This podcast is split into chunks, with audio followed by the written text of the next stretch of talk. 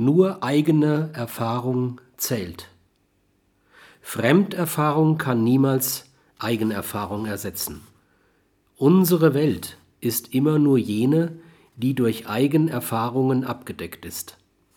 Und diese Welt wird immer kleiner, gemessen an der Welt, von der man erwartet, dass wir uns in ihr realitätsgerecht orientieren.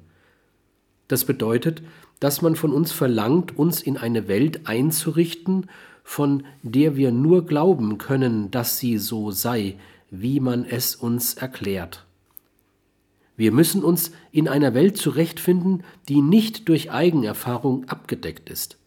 Vielleicht sind es fünf oder höchstens zehn Prozent unserer Entscheidungen, die durch ein auf Eigenerfahrung aufbauendes Weltwissen gestützt sind. Das gilt für unsere politischen Entscheidungen, etwa bei der Wahl.